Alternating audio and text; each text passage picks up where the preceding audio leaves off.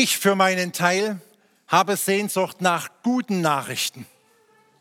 Gaskrise, Inflationskrise, Einsamkeitskrise, der Krieg, die Krankheitswelle mit viel zu wenig Fiebersaft und überfüllten Wartezimmern. Da klingt doch, wenn der Engel hineinruft, fürchtet euch nicht, wohltuend. Wie ist das, wenn ein Kind bei seiner Mutti auf den Schoß krabbeln kann und sie sagt, fürchte dich nicht?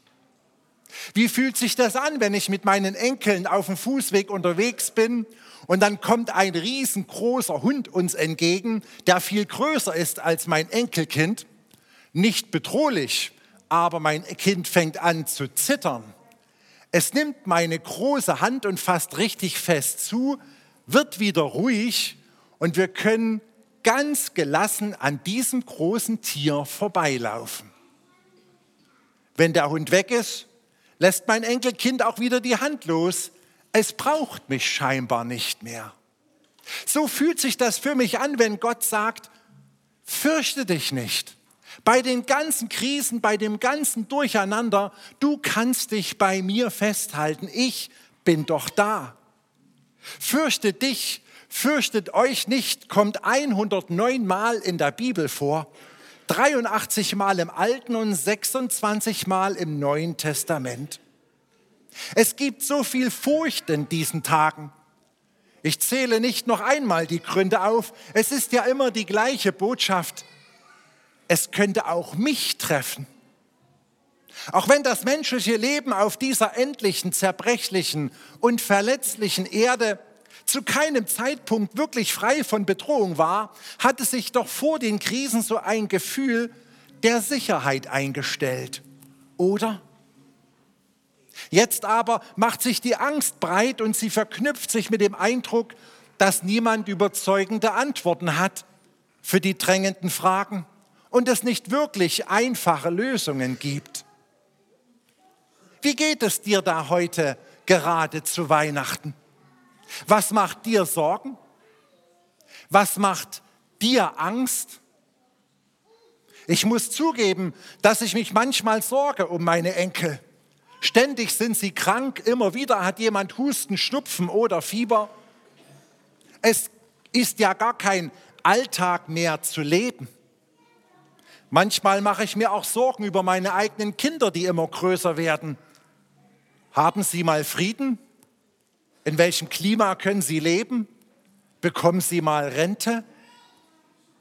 Ich mache mir Sorgen um unsere Kirche. Wir werden immer kleiner, wir finden keinen Nachwuchs. Wir können scheinbar diese frohe Botschaft der Liebe Gottes, die sagt, fürchte dich nicht, nicht so zur Geltung bringen, dass es den Menschen gut tut und sie unsere Veranstaltungen wahrnehmen. Mich berührt diese Botschaft, fürchte dich nicht. Diese Botschaft hat kein Mensch gesagt, ein Engel, sie kommt von Gott. Er hat mehr Möglichkeiten als Politiker oder finanzielle Kräfte oder meine eigene Macht. Gottes Hilfe habe ich schon oft erfahren. Und von ihm lasse ich es zu in meinem Herzen, fürchte dich nicht. Ich greife gern nach Gottes Hand und ich gehe mit ihm in die Zukunft und die nächsten Schritte meines Weges. Es geht ja noch weiter. Der Engel sagt, ich verkündige euch große Freude. Der Engel setzt also noch eins drauf. Wie gut tut das denn? Freude. Jo, das brauche ich in diesen heutigen Tagen.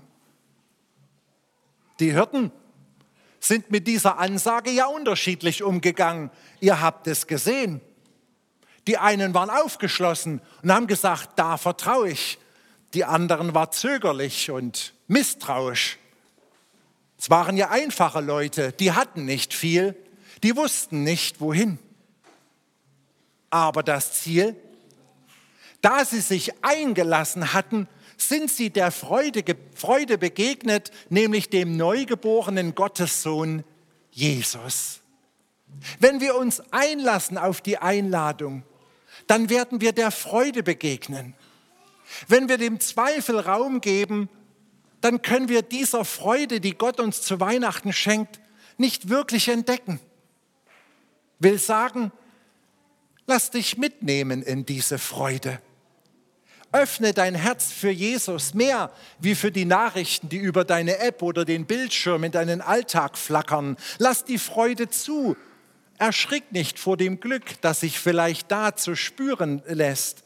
Wer Jesus begegnet ist, der kennt diese Freude, auch in manchem Schicksal dieser Welt. Und dann sagt der Engel, euch ist heute der Heiland geboren. Das griechische Wort Soter kann man auch mit Retter wiedergeben. Wie oft habe ich erlebt, dass etwas heil wird, wenn Jesus eingezogen ist? Wie oft durfte ich als Pfarrer dabei sein, wenn Menschen Heil und Hilfe gefunden haben? Ehepaare haben ihre Bedürfnisse Jesus hingehalten und nicht mehr alles vom Partner erwartet. So war die Beziehung nicht mehr überfordert. Menschen haben ihre Schuld Jesus gegeben und sind regelrecht erleichtert nach dem Gebet aus meinem Arbeitszimmer nach Hause gegangen. Andere haben gespürt, dass Jesus sie bedingungslos liebt und das hat sie frei gemacht von Leistungsdruck und Perfektionismus. Wer diesem Heiland begegnet, der erlebt, wie Jesus wirklich heil machen kann über unseren Verstand hinaus.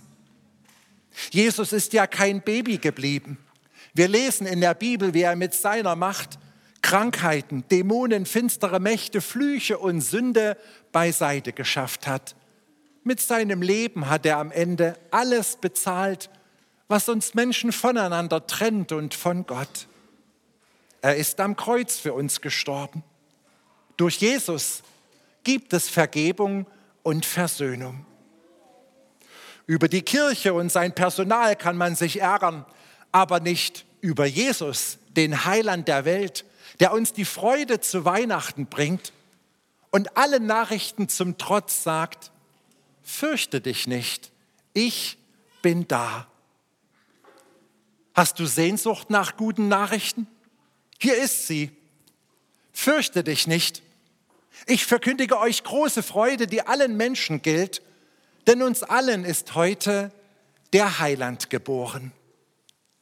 In diesem Sinne wünsche ich uns ein frohes und gesegnetes Fest mit einem zuversichtlichen Schritt in das neue Jahr an der Hand des allmächtigen Gottes.